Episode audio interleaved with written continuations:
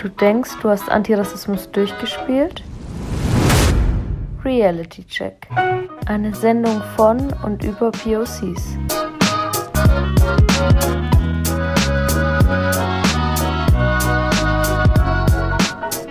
Jeden letzten Montag im Monat im Stoffwechsel bei Radio Z auf der 95.8. Oder auf Instagram at realitycheckchen.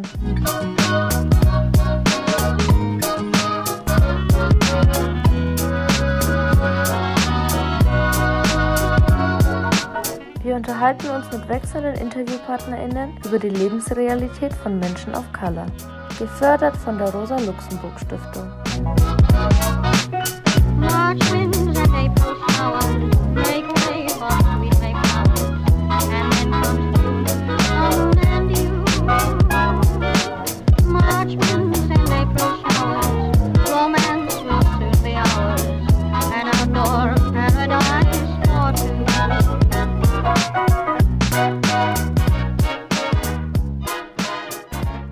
Und herzlich willkommen zu einer neuen Folge Reality Check nach der Sommerpause.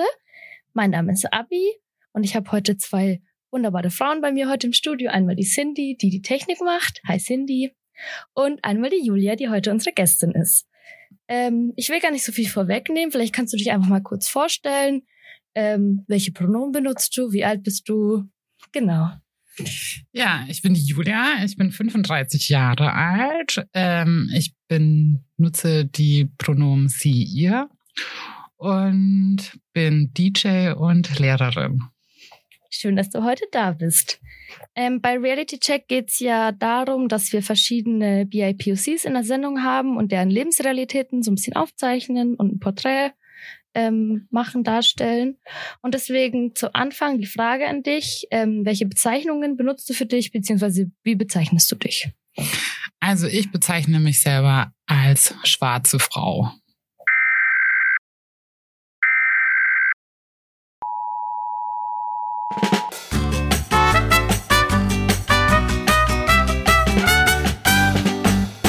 Wir unterbrechen diese Sendung für ein Reality-Checkchen. Was ist eigentlich Schwarz?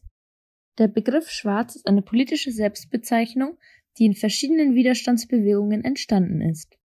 Schwarz soll aufgrund von Rassismus entstandene soziale Gemeinsamkeiten ausdrücken. Gemeint sind Menschen meist afrikanischer oder afrodiasporischer Herkunft. Bei dem Begriff Schwarz handelt es sich nicht um eine biologische Kategorie, sondern eine soziopolitische, weshalb das S auch stets groß geschrieben wird. Und jetzt weiter im Programm.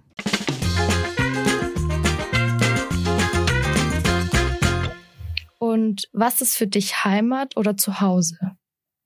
Also Heimat bedeutet für mich so das Haus von meinen Eltern und zu Hause hier meine Wohnung in Nürnberg. Also das ist für dich nicht das gleiche Heimat. Nee, das sind so unterschiedliche Sachen, ja. Also ich würde trotzdem irgendwie nicht so Nürnberg als meine Heimat bezeichnen, wobei ich den Begriff allgemein bisschen, also ich benutze den eigentlich eh gar nicht, aber wenn, dann würde ich das, glaube ich, so aufteilen. So Heimat ist irgendwie da, wo meine Eltern sind und zu Hause ist irgendwie da, wo ich mich irgendwie einniste. Vielleicht ist auch ein bisschen schöner als Heimat daheim, wenn ich jetzt so drüber nachdenke, weil ja Heimat ist gerade so in den letzten Jahren irgendwie dank Markus Söder so nochmal sehr viel negativer geprägt worden. Ne? Ähm, wie gehst du mit der Frage um, woher kommst du? Was ist da deine Antwort drauf? Also meine Antwort ist aus dem Spessart und ähm, ich habe mir jetzt auch vorgenommen, beziehungsweise habe es auch schon einmal benutzt, dass ich aus der Pussy meiner Mutter komme. Nach Nashi 44. Also ja, weil ich das auf jeden Fall auch eine sehr intime Frage immer finde, die relativ am Anfang von vielen Gesprächen kommt. Deswegen, ja. Ähm, ich kannte bis vor drei Stunden Nashi 284, 26, 44. 44. Nix, vielleicht kannst du kurz sagen, wer das ist. Ähm, das ist eine Rapperin aus Berlin ähm, mit, oh, jetzt muss ich auch. Ich glaube, ihre Eltern kommen aus Vietnam. Und ähm, die rappt auf jeden Fall ganz viel auch über genau solche Themen, wie sie quasi auch oft fetischisiert wird. Und ja, ist empowernder Female Rap auf jeden Fall aus Berlin. Neukölln kommt sie. Ja. Geil, muss ich auf jeden Fall mir auch mal anhören, weil wie gesagt, die Cindy hat mir in der Vorbereitung auch davon erzählt und ähm, klingt auf jeden Fall sehr vielversprechend. Ähm, wenn du dann antwortest, oder jetzt, wo du sagst, dass es schon mal ausprobiert aus der Pussy deiner Mutter, geben sich die Leute mit dieser Antwort zufrieden?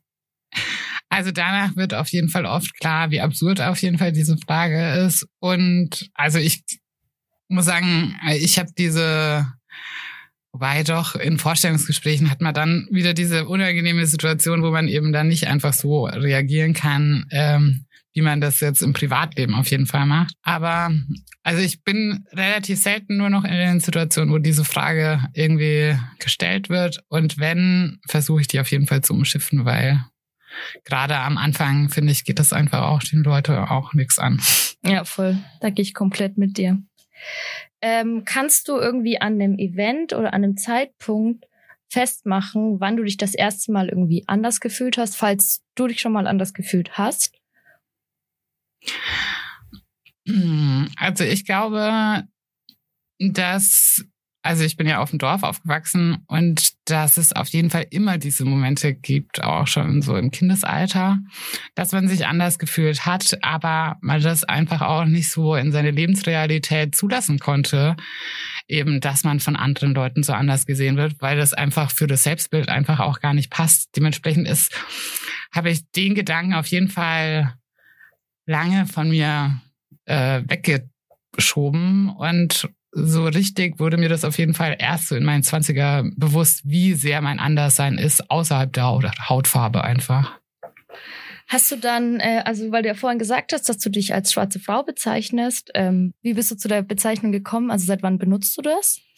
Also ich glaube, ich benutze es so seit fünf Jahren oder so. Und ja, das ging auf jeden Fall so mit auch eine Reise zu mir selbst irgendwie da auch los und zu meiner Identität, die ich dann auch selber so nochmal kreiert habe mit Mitte 20 und wo auf jeden Fall das Schwarzsein dann einfach auch eine andere Rolle gespielt hat, wie noch in meinen Anfang 20ern oder Teenagerjahren, wo ich auf jeden Fall da mit mir persönlich ähm, und den Gefühlen in mir viel mehr beschäftigt war als mit meiner eigenen Identität und meiner Stellung in Gesellschaft oder in einem Raum, sondern da war ich einfach mit mir beschäftigt. Deswegen ging das so erst so mit Mitte 20 los. Genau, was war da so los, dass du dich dann damit auseinandergesetzt hast mit der Seite deiner Identität?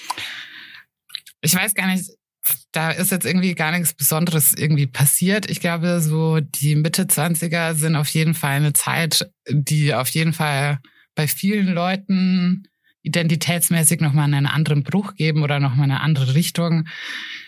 Weil man, glaube ich, da auch vieles abstreift, was man einfach so mit normalen Rollenbilder, die man so gelernt hat, die nochmal so hinterfragt. Also mit also als Teenager war es für mich klar, dass ich mit Mitte 20 heiraten will und Kinder habe oder irgendwie und ein Haus habe und habe mir das eben so vorgestellt und hatte halt die ganzen Ideen, die ich halt irgendwie so gesehen hatte, so internalisiert und so gedacht, ja, okay, das ist das, was ich auf jeden Fall will und so wird das sein. Und dann so mit 25 habe ich irgendwie festgestellt, okay, ich habe äh, irgendwie jetzt auf jeden Fall noch keine Lust auf Kinder und heiraten irgendwie auch nicht. Und Haus kann ich mir irgendwie auch nicht vorstellen. Und ja, und dementsprechend krempelt man dann erstmal alles um. Hä, was kann ich mir denn überhaupt vorstellen? Und ja, dann lernt man verschiedene Leute kennen, die einfach einen dann auch nochmal neu prägen. Ich bin Mitte 20 äh, nach Berlin gezogen. Das hat auf jeden Fall auch nochmal ganz andere Sachen hervorgebracht, wenn man einfach viel mehr POCs um sich hat, wenn man einfach merkt, okay, irgendwie ist das das sind diese Gefühle, die ich irgendwie so die ganze Zeit so habe, werden in Büchern beschrieben oder wenn ich mich mit anderen schwarzen Personen unterhalte, sind ähnliche Biografien oder ähnliche Gefühle zur Biografie entstanden. Und das hat auf jeden Fall sowas losgetreten, was auf jeden Fall bis jetzt noch nicht beendet ist. Und ja, es war auf jeden Fall anstrengend, aber auch ähm, gut, dass das eben losging. Ja, und seitdem, glaube ich, ist eben so, ich habe jetzt nicht den Moment, wo ich mich als schwarze Frau gefühlt habe oder sowas, aber ähm, auf jeden Fall war das immer mehr, dass ich eben mehr dazu eingestanden bin, dass das eben doch ein erheblicher Teil von mir ist, eben das Schwarzsein und dass man eben nicht ähm, eben so eine weiße Person sein kann und mit den ganzen Sachen genauso umgehen kann wie eine weiße Person, weil man einfach von der Außenwelt eben anders gesehen wird. Und das ändert sich auch eher nicht. Ja, die ist man halt dann bis zum Ende seines Lebens, ne? diese nicht weiße Person. Genau. Also ich hatte tatsächlich so mega das prägende Erlebnis. Also für mich war schon irgendwie so Hautfarbe und dass ich nicht nur irgendwie diese deutsche Seite habe, ähm, war mir schon immer klar. Also bei mir war auch der schwarze Teil meiner Familie immer sehr präsent so. Ähm, aber was ich ganz, ganz lange gemacht habe, ist, dass ich mich dann selber, also meine Mama ist aus Deutschland, mein Papa ist aus Somalia. Und ähm, ich habe voll lange den Begriff Mischling für mich verwendet, weil ich mir dachte, ja klar, ich bin halt eine Mischung aus meinen Eltern so. Ich war dann auf einer Lesung von der Anne Cebu, ich weiß nicht, ob du die zufällig kennst, das ist eine Journalistin aus Nürnberg. Und die hat so ein Buch geschrieben, das heißt Anleitung zum Schwarzsein. Und ähm, auf dieser Lesung war das ihre Lesung? Ich weiß gar nicht. Auf jeden Fall war irgendeine Veranstaltung, wo sie auch war. Und dann ging es eben so darum, dass so dieses Mischling ähm, einfach so halt einfach eine Abwertung ist, ne? Und dass es halt irgendwie auch so aus diesem Nazi-Sprech kommt, dass man eine Vermischung von angeblichen Menschenrassen hat und dass das ja gar nichts Gutes sein kann, so, ne?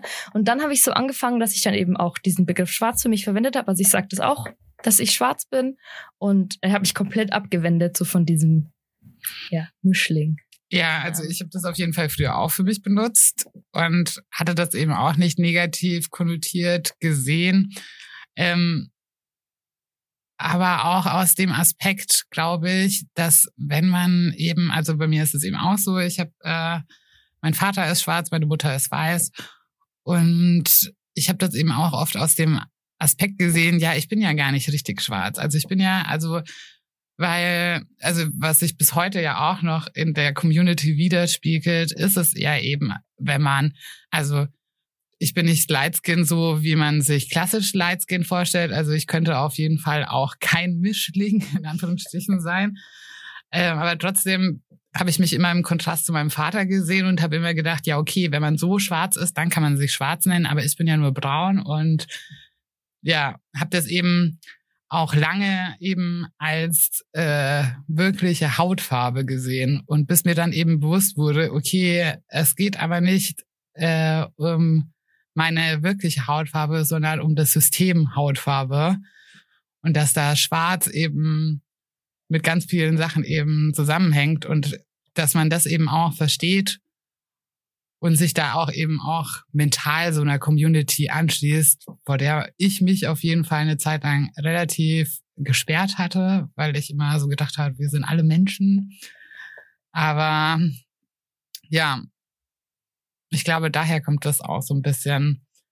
Und natürlich, also keine Ahnung, in den 80er, 90ern, da waren Begrifflichkeiten ja auf jeden Fall gerade im deutschsprachigen Raum.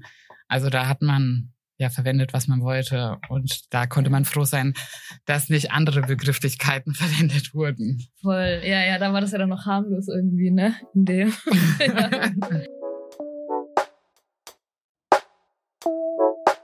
Ja,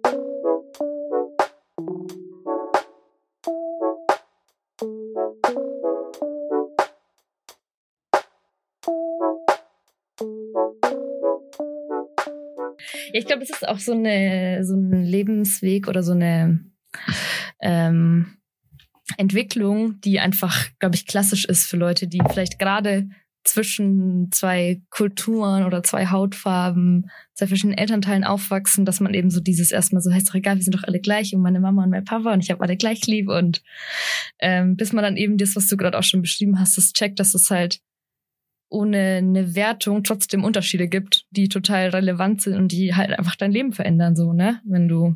Ja, und die halt auch die Lebensrealität eben bestimmen.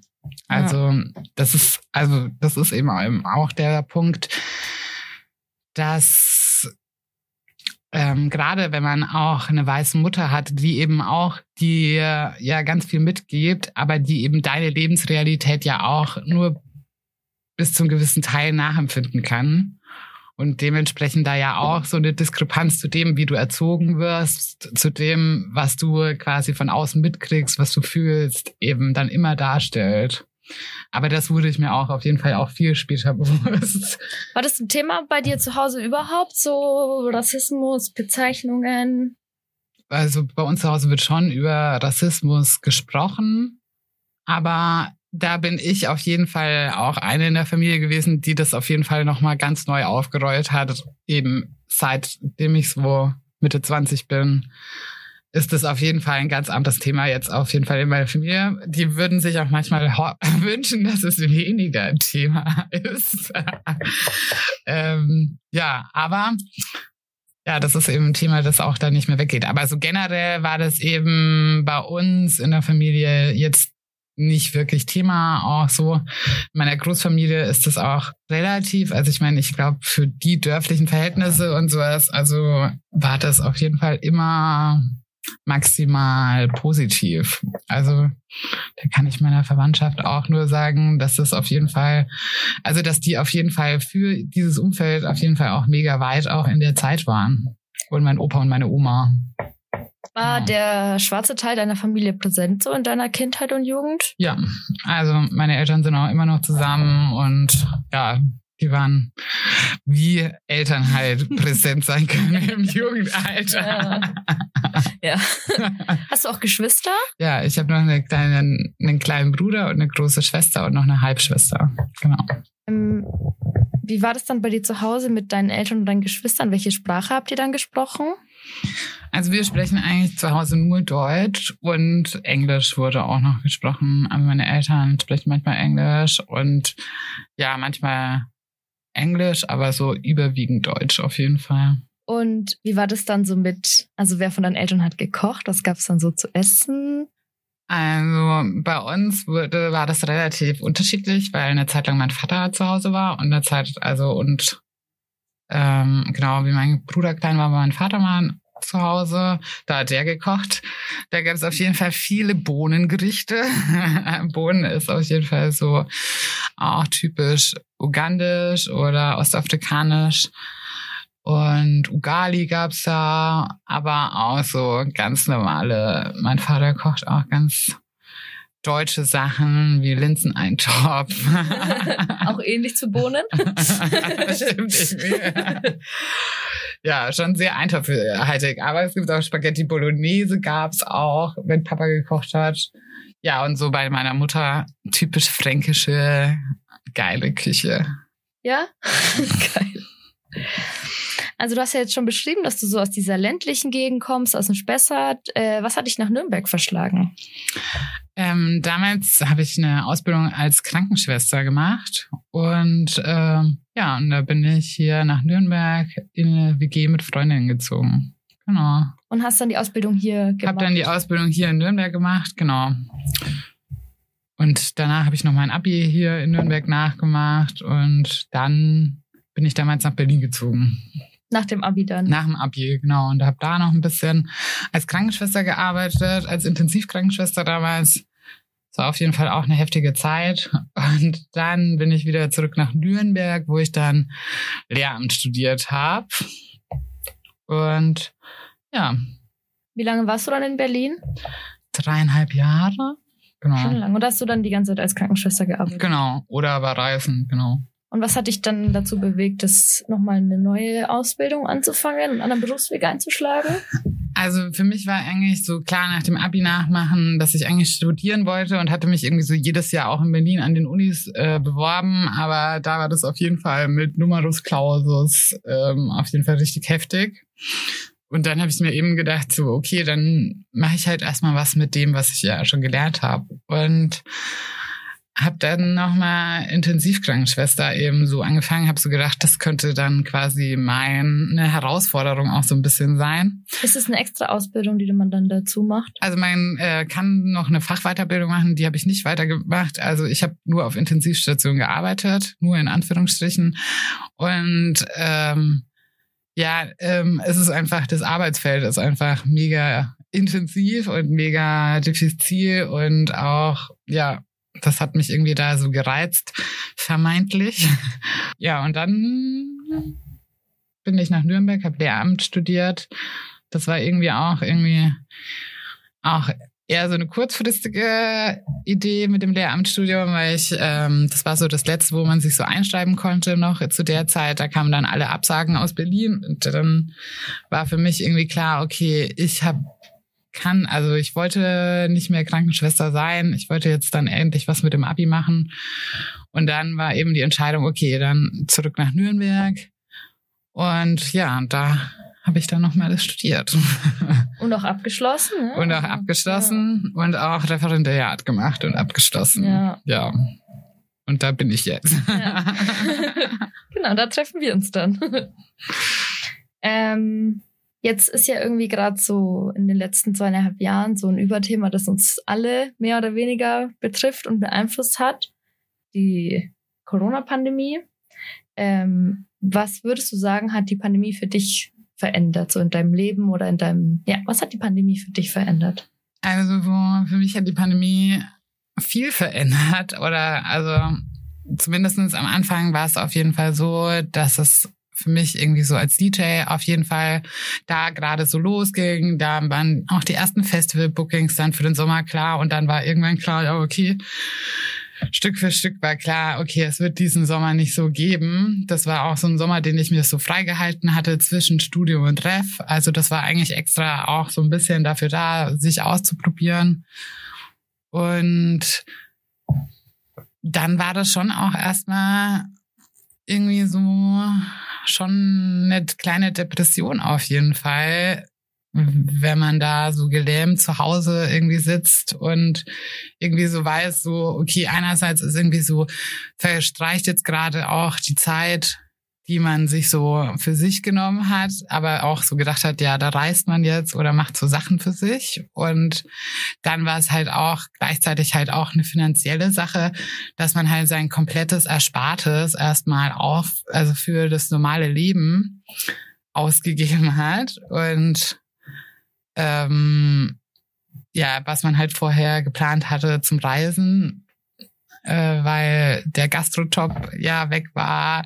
Dann bei mir ist da dann auch gerade mein Studienkredit ausgelaufen. Also da kamen so mehrere Sachen zusammen, dass es auf jeden Fall irgendwie so finanziell total im Stocken war, als auch so Perspektive bis zu ja eigentlich diese Anspannung, die ja dann kommen sollte. Also mit dem Referendariat wollte ich ja eigentlich so ein entspanntes Jahr haben oder Dreivierteljahr haben, und also für mich war das auf jeden Fall erstmal echt mit einem Riesenhaufen, ja, äh, ja, negativen Gefühlen erstmal auf jeden Fall verbunden. Der Anfang der Corona-Pandemie, dann, ja, dann hat man halt das draus gemacht, was, was gegen. Ich habe dann angefangen, mehr mich so in Musikprogramme einzuarbeiten und solche Sachen zu machen.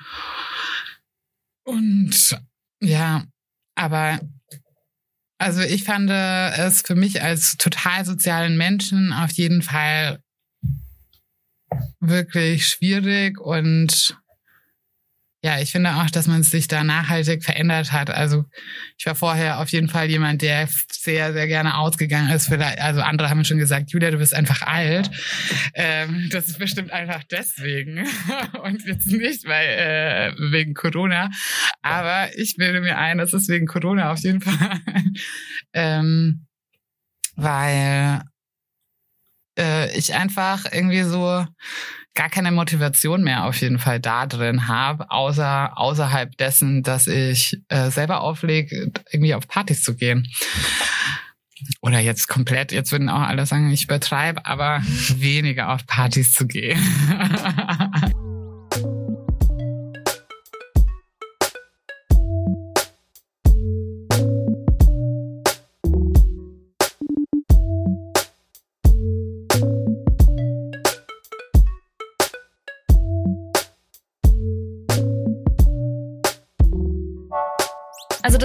dieser Sommer 2020 sollte, wenn ich es richtig verstanden habe, so der Sommer sein, in dem du so das DJ mehr ausbaust. Genau. Hast du dann zu der Zeit angefangen oder wie bist Nee, du da hingekommen? Also ich hatte so 2000, also im Herbst 2017 so angefangen mit Auflegen und so 2018, 19 kam das eben dann so richtig, ging es eben los und ja.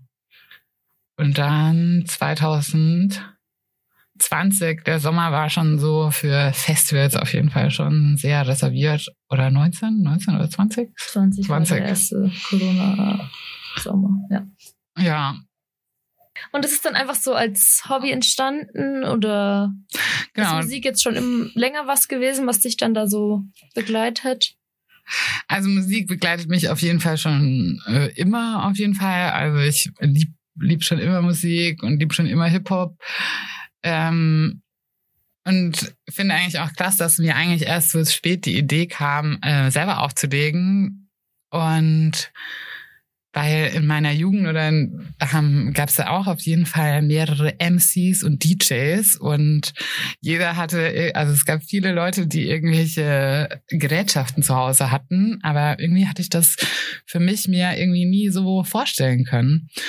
Und das fand ich irgendwie, also so im Nachhinein auch irgendwie ein bisschen tragisch, dass man nicht viel früher da auch schon auf die Idee gekommen ist. Mhm. Gut, jetzt bin ich schon, also bin ich 2017 dann äh, auf die Idee gekommen. Eine Freundin hat da, hat da auch schon eine Zeit lang aufgelegt. Das fand ich irgendwie spannend und dann habe ich mich da irgendwie so reingewurstelt.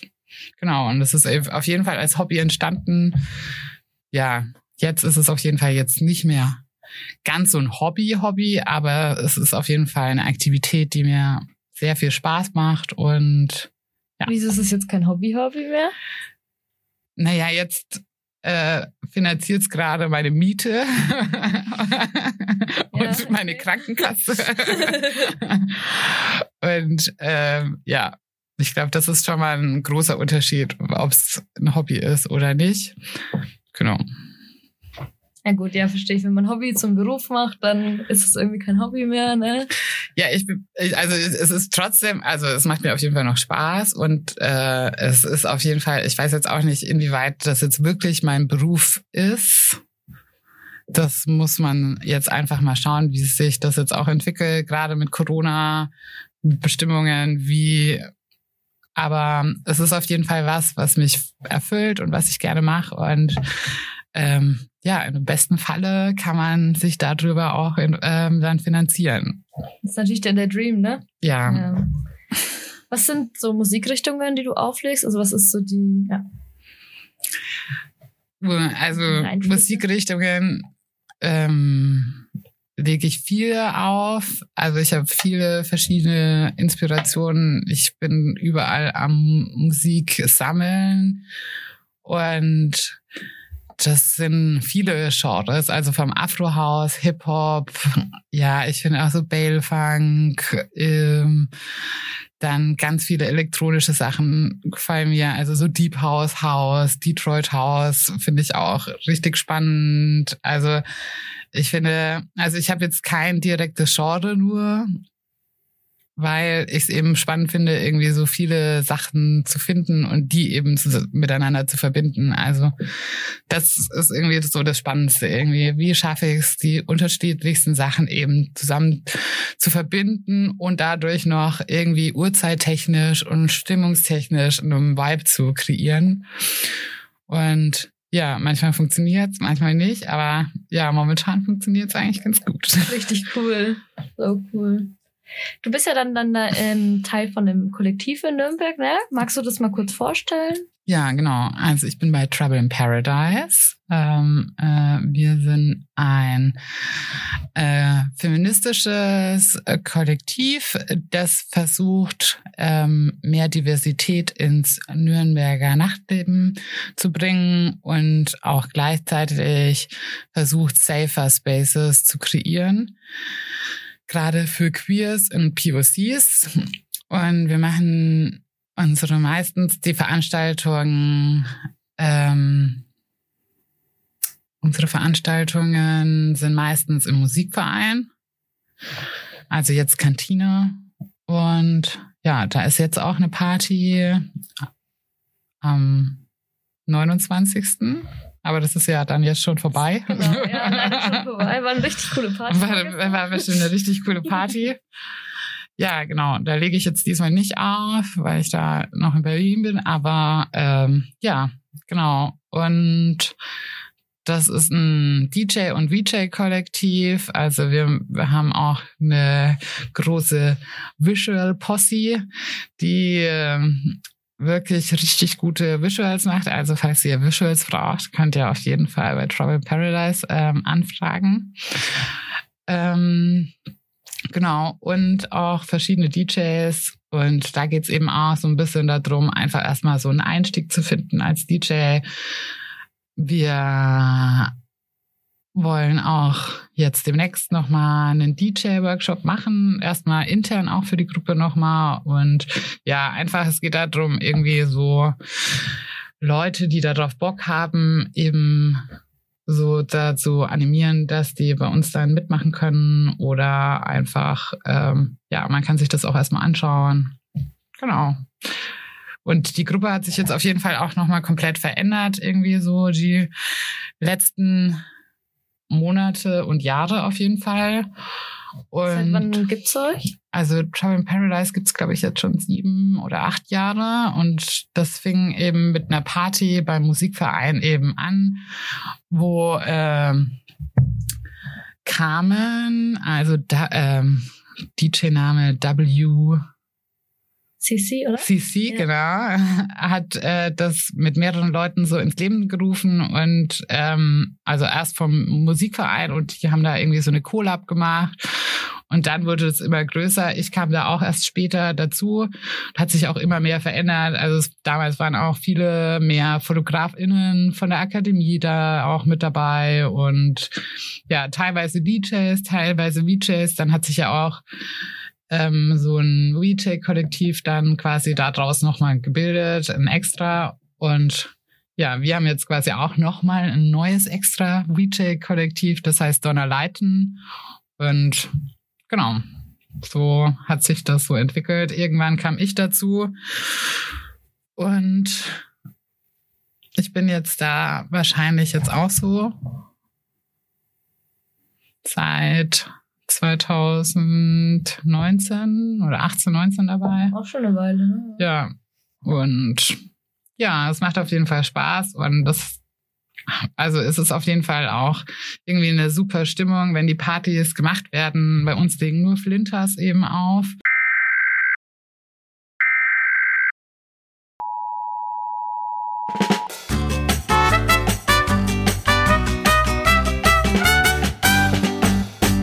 Unterbrechen diese Sendung für ein Reality-Checkchen.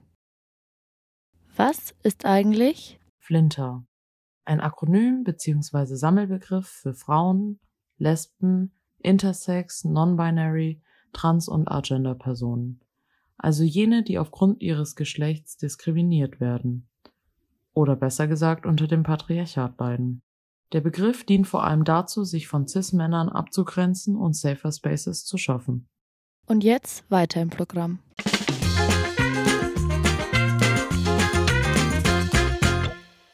Und ja, es ist auf jeden Fall nochmal eine ganz andere Dynamik, wenn irgendwie nur Frauen irgendwie auch so einen Line-Up planen und so eine Party planen.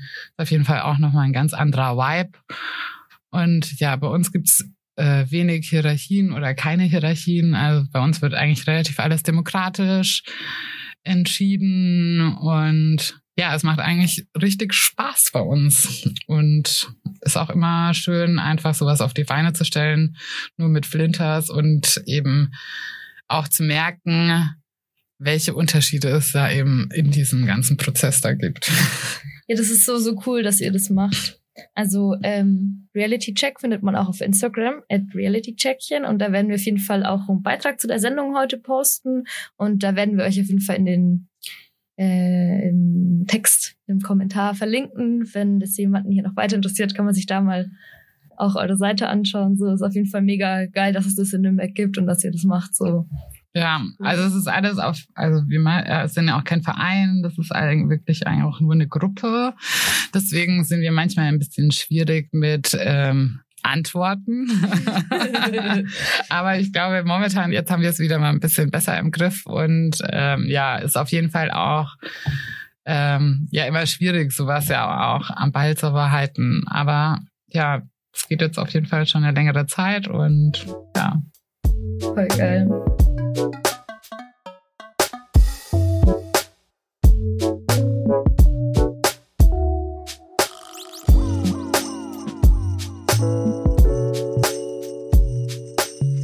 Willkommen zurück bei Reality Check. Heute ist mein Gast die Julia. Ähm, wir haben dich ja jetzt schon ein bisschen kennengelernt. Und jetzt würde ich gerne wieder so ein bisschen zurückkommen zu dem Thema politisch sein und äh, würde dich einfach mal fragen, würdest du dich selber als politischen Menschen bezeichnen? Ja, also ich denke eigentlich auch, dass das generell die Pflicht einfach von jedem Menschen eigentlich ist, politisch zu sein, je nachdem, wie man sich das eben auch leisten kann. Ich kann es mir auf jeden Fall leisten, politisch zu sein und deswegen ist es auch sehr wichtig für mich. Ähm, aber ich glaube halt, politisch sein ist für mich jetzt nicht irgendwie im klassischen Sinne, dass man sich jetzt äh, fürs Parteiprogramm der CSU und SPD und FDP oder irgendeiner Partei groß interessiert und jetzt auch nur das verfolgt, was ähm, da jetzt gerade politisch auf den Weg gebracht wird. Weil damit hat mein politisch Sein relativ wenig dann auch zu tun. Wie sieht es dann aus, dein politisch sein, wenn das das nicht ist? Also für mich geht es halt eher generell um gesellschaftliche Fragen, eben Diskriminierungen und auch ähm, den Blick einfach für sich selber zu weiten, für Sachen, wo man jetzt nicht unbedingt eine Idee hat davon, äh, wie es zum Beispiel ist, wie eben der Unterschied ist, zum Beispiel als Mensch mit Behinderung zu äh, in dieser Gesellschaft zu agieren und von was man da betroffen ist oder wie das sich eben auswirkt, eben wenn eben verschiedene Diskriminierungsformen zusammenkommen, dass man eben schwarz, ein Mensch mit Behinderung und eine Frau ist und wenn sich solche Sachen verschränken, solche Phänomene oder gesellschaftliche Themen interessieren mich und äh, da informiere ich mich auf jeden Fall auch viel drüber. Genau, und so tagespolitische Sachen so bedingt. also äh, natürlich äh, bekommt man da auch was mit und liest natürlich auch darüber Sachen. Aber ich muss sagen, für mich habe ich einfach auch gemerkt, dass dieser Pro also dass der Prozess der Politik auf jeden Fall mir da irgendwie auch zu langsam ist und zu rückgewandt, dass ich da irgendwie so aktiver Teil davon sein will oder dass ich da meine Partizipation sehe außerhalb dessen, dass ich wählen gehe. Ja, ich meine, so klassische deutsche Politik ist ja dann doch oft einfach sehr exklusiv, ne? Auch so genau. Frage nach Zugänglichkeit, auch wie gesprochen wird, ne? Und über wen gesprochen wird. Ähm, Würdest du sagen, bisschen polemische Frage, würdest du sagen, du wärst unpolitischer, wenn du keine schwarze Frau wärst? Oder denkst du, du wärst unpolitischer, wenn du keine schwarze Frau wärst? Ich hoffe nicht. Also das wäre so mein Statement dazu. Aber natürlich weiß man es eben nicht, ob inwieweit Privilegien vielleicht dann eben Sachen äh, dann für einen nicht ganz so sichtbar machen. Ich würde mir wünschen, dass es dann nicht so äh, wäre.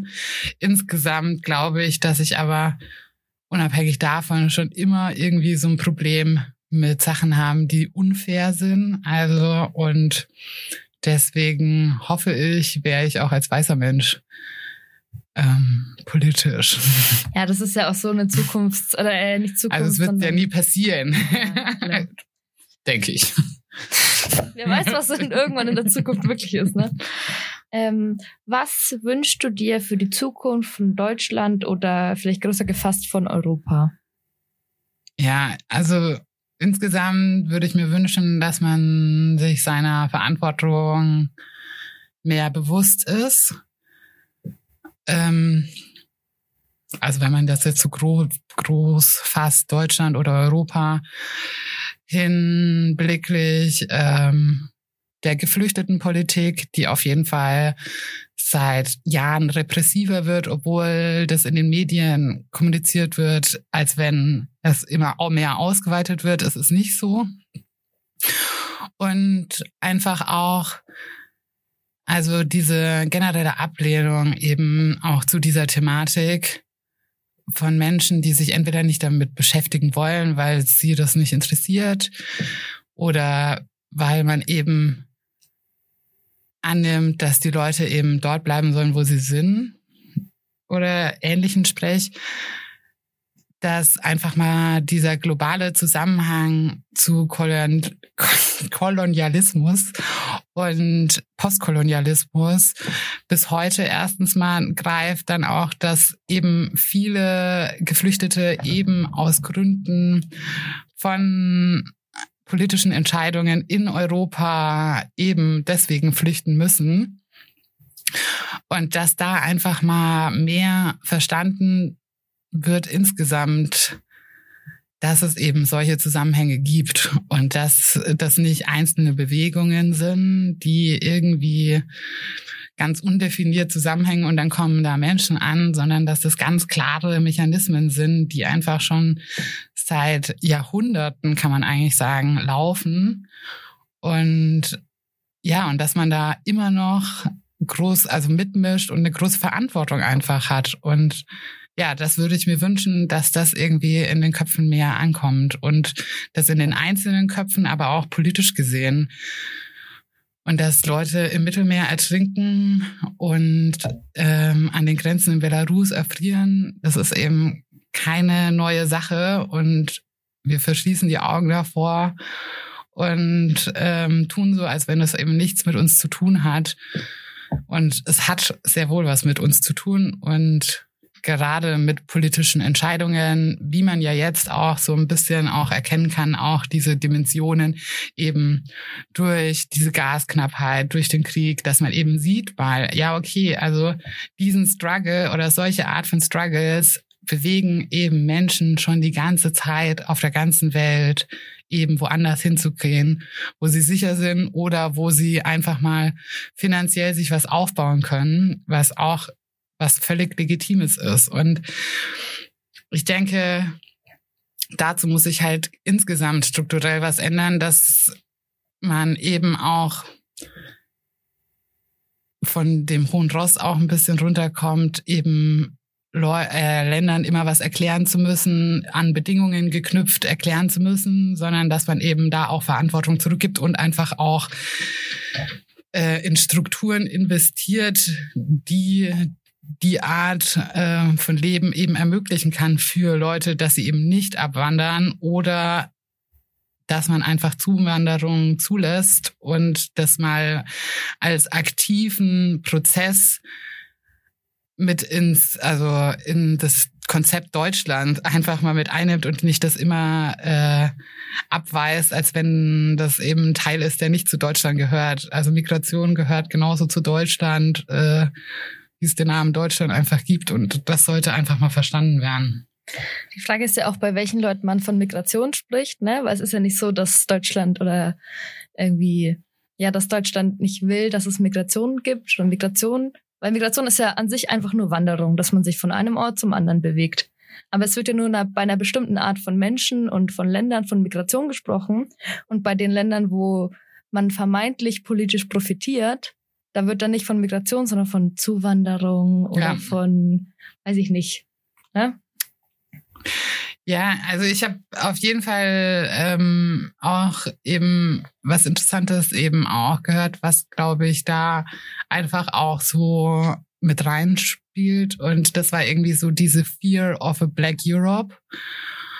Und ähm, ja, das sind eben ganz große Punkte. Also das ist auf jeden Fall ein ganz großer Punkt, den man einfach auch als schwarzer Mensch in Europa einfach feststellt, dass man eben, egal wie wo das ist, ob das in Frankreich ist oder ob das in Deutschland ist oder in Italien ist. Man wird als schwarzer Mensch nicht haut, also als deutsche Person so hundertprozentig wahrgenommen. Und solange eben diese Diskrepanz ist, dass sich die Leute eben nicht vorstellen können, wenn sie dich sehen, ah ja, okay, das ist eine, also ganz normal in Anführungszeichen Deutsche, ist immer diese Angst da, dass es eben was Fremdes ist oder dass es was anderes ist. Und solange eben diese Diskrepanz noch da ist, dass die Leute sich das nicht vorstellen können, wird es halt immer zu dieser globalen Angst kommen, dieser Überschwemmung. Irgendwann sind, verlieren wir unsere Identität als weiße Person. Und ja, das ist auf jeden Fall auch ein Punkt, wo Europa auf jeden Fall gerade mit der Kolonialgeschichte auf jeden Fall auch riesiges Aufarbeitungspotenzial und ja, politisch sich, also politisch bilden müsste. Auf jeden Fall.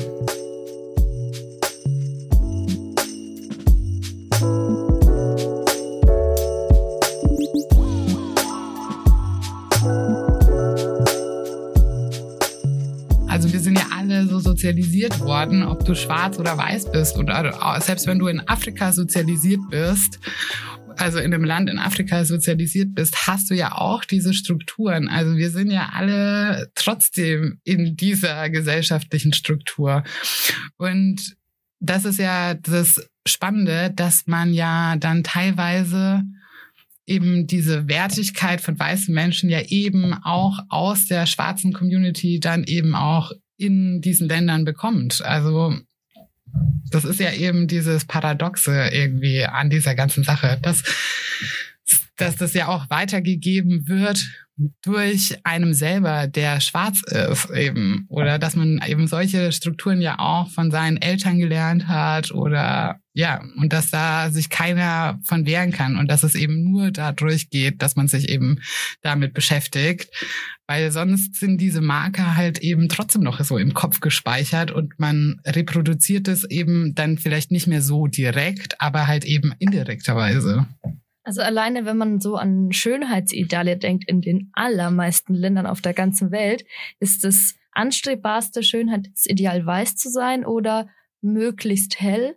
Ich kenne so viele Freundinnen, mit denen ich mich unterhalten habe, die eben schwarz oder POC sind, die das halt einfach von Kind auf so, geh nicht zu lange in die Sonne, creme dich ein, dass du nicht zu dunkel wirst, dass du, und es gibt ja auch noch so einen Riesenmarkt für diese Bleaching-Produkte. Ja und irgendwie, ähm, dass es halt anstrebsam ist, möglichst nah an diesen weißen Menschen ranzukommen vom Aussehen so. Ja, an den europäischen Look und man sieht ja auch so an Models, äh, die auch selbst in Afrika für Kosmetik-Sachen ähm, werben dass da eben auch möglichst Lightskin-Leute äh, verwendet wird, weil das eben das abbildet, was das Schönheitsideal ist. Aber da gibt's, glaube ich, jetzt in Nigeria, ist jetzt mhm. so äh, das erste verabschiedet, Gesetz verabschiedet worden, das äh, nur dass keine weißen Models in der Werbung gezeigt genau. werden. Ne? Das habe ich auch gelesen, war jetzt erst vor ein paar Wochen. Ne? Genau. Ja. Also da passiert schon was und ich meine, der Diskurs findet ja statt und er findet immer mehr statt. Und natürlich verändert sich ein Weltbild und eine Vorstellung von Menschen und Schönheit nicht von heute auf morgen. Aber man darf halt nicht vergessen oder man darf nicht aufhören, darüber zu reden und sich gegenseitig daran zu erinnern, an wem man sich da orientiert und wer da was geprägt hat. Und das finde ich auf jeden Fall saugeil, dass sie, dass es in Nigeria jetzt diese Bewegung gibt.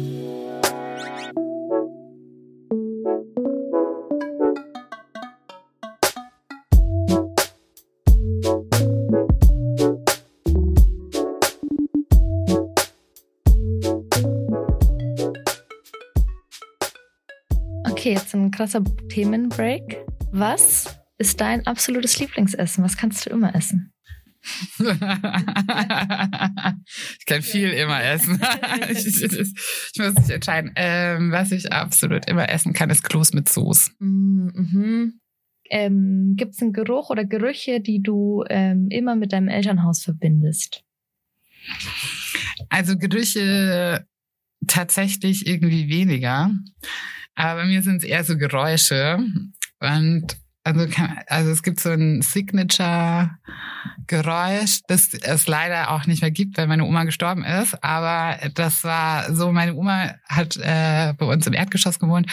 Wenn die die Treppe hoch kam, hat ihr Ring immer am Geländer so geschleift, so ding, wenn sie dann immer so neu aufgesetzt hat. Und dann wusste man, egal wo man lag, oben, ah ja, Oma kommt. Das war so dieses Signature-Geräusch oder was auch so ein Signature-Geräusch ist, ist zum Beispiel unser Hund, wie der, den seine Tatzen sich so auf den Fliesen anhören. Also das sind irgendwie so Geräusche, die ich irgendwie so mit zu Hause verbinde. Oder unsere Eingangstür macht schon immer dasselbe Geräusch irgendwie, wenn man reinkommt. Es ist so ein kleines Schleifen. Meine Mutter versucht es immer wieder so ein bisschen einzustellen, diese Tür. Das funktioniert irgendwie seit äh, 20 Jahren nicht. Aber ja, also weniger Gerüche, sondern eher Geräusche. Ich finde, Gerüche verbinde ich immer mit Urlaub eher. Mhm. Was hast du da dann für so Gerüche? Da finde ich so, was so einer der Gerichte ist, ist, wie ich in Südamerika war, äh, da gibt's auch ganz viele so StraßenhändlerInnen, die so Maiskolben über so ein ja, äh, Feuerchen so rösten. Und äh, das riecht genauso, wie ich das als Kind mal in Kenia war, in Nairobi an so einem Straßenverkauf. Und da war, bin ich eben da, Südamerika, ich glaube, das war in Bolivien oder so, bin ich da irgendwo rumgelaufen und dann kam so, so voll das Flash-Ding. Oh ja, das ist genauso wie in Kenia damals. Ich weiß genau, welchen Geruch du meinst, weil ich war als Kind auch mega oft in Nairobi, weil wir da voll viel Familie haben oder hatten hatten oder haben. Ähm, und das ist in dem Moment, wo du gerade Mais gesagt hast, habe ich sofort das gerochen und auch gesehen, wie dieser Stand aussah und so. Oh mein Gott, ja, Alter, da habe ich schon so lange nicht mehr dran gedacht. Und was wir auch immer, ähm, es gibt in Nairobi so ein Viertel, das heißt Isli und da wohnen halt hauptsächlich Somalis. Und ähm, da gab's dann immer so Stände, wo die so Erdnüsse verkauft haben, die auch so frisch geröstet waren. Wahrscheinlich gab's auch in ganz Nairobi. Für mich ist das so mit Isli verbunden. Ne?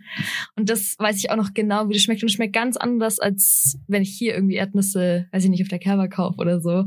Aber die sind ja auch meistens dann noch mit dieser roten Schale. Ja, genau, die ist auch so ein bisschen dicker, ne? Ja. ja und das ist voll salzig. Oh mein Gott, Alter, ja. Krass, Mann. Ähm, aber trotzdem sehr bezeichnend, dass du keinen ähm, Geruch hast, den du jetzt so krass mit daheim verbindest, sondern Geräusch, was ja dann auch irgendwie einen Bogen schlägt zu deinem Beruf jetzt, dass sich irgendwie diese Musik und Geräusche. Also finde ich voll spannend, dass du dann auch da gleich so in diese auditive Richtung gehst. ja, ja, ja. Ähm, Gibt es dann vielleicht irgendwie so einen Track oder so Musik, was du dann auch immer zu Hause, was ihr irgendwie, irgendwie so die Lieblings-CD von deiner Mama, die immer lief? Oder war Musik dann Thema, also viel bei euch daheim präsent? Ähm, also jetzt meine Eltern, die sind, glaube ich, jetzt musikaffiner als damals. Also bei uns lief auf jeden Fall immer Radio. Ähm, ich weiß, dass eine, also dass mein Vater hatte eine Queen Best of CD und äh, da war auf jeden Fall I Want to Break Free so mein Song, bevor ich das überhaupt verstanden hatte, um was es daran geht.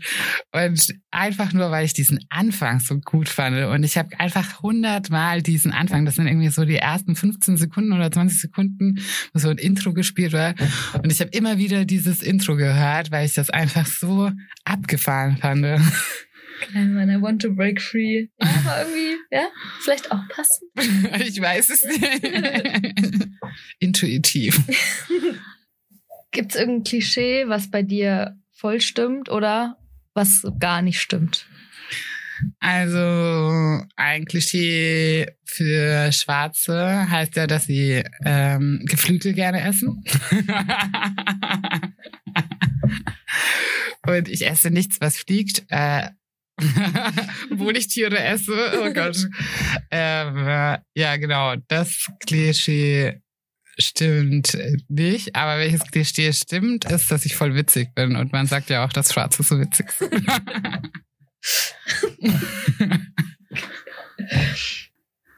Okay, und zu allerletzt ähm, hast du eine Empfehlung, die du, äh, die man sich jetzt vielleicht im Anschluss an die Sendung besorgen, anhören, anschauen, lesen, was es ich kann?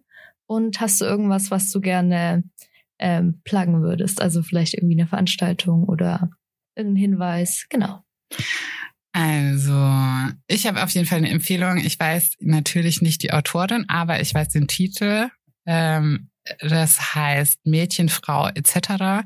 Das ist ein Buch, das ich jetzt im Urlaub gelesen habe und ich habe schon lange nicht mehr so äh, einen Roman gelesen oder so, weil ich immer irgendwie mich zwinge, irgendwie was Inhaltliches irgendwie oder vermeintlich zwinge, was Inhaltliches zu lesen und dann das auch irgendwie nicht so ganz so auf die Reihe kriege. Und habe dieses äh, Buch gelesen und das ist wirklich äh, ein wunderschönes Buch ein Buch der Heilung, ähm, des Lernens und des Verstehens. Und das kann ich auf jeden Fall tausendprozentig jedem empfehlen. Es geht äh, um die Biografien verschiedener schwarzen Frauen in einem Jahrhundert, die miteinander verwebt werden. Und es ist wirklich, also es ist wirklich, wirklich richtig gut. Das, äh, genau, Bernardina Evaristo. Genau.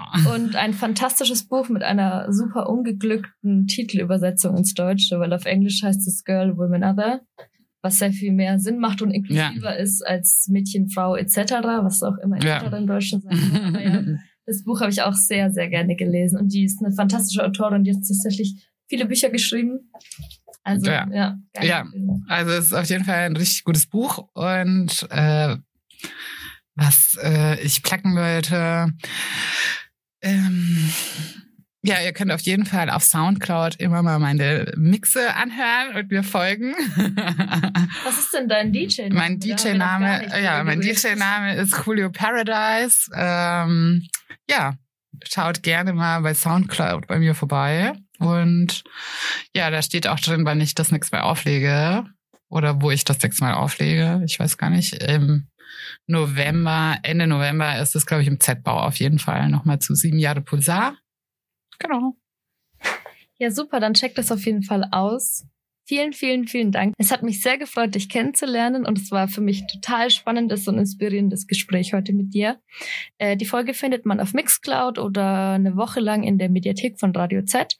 Und äh, weitere Informationen und auch ein Bild von der Julia gibt's äh, auf unserem Instagram-Account at realitycheckchen. Genau, da werdet ihr dann auch erfahren, wann die nächste Folge läuft. Ja, vielen Dank, dass ich dabei sein konnte. Mal schauen, äh, wie sich das alles anhört. Ja.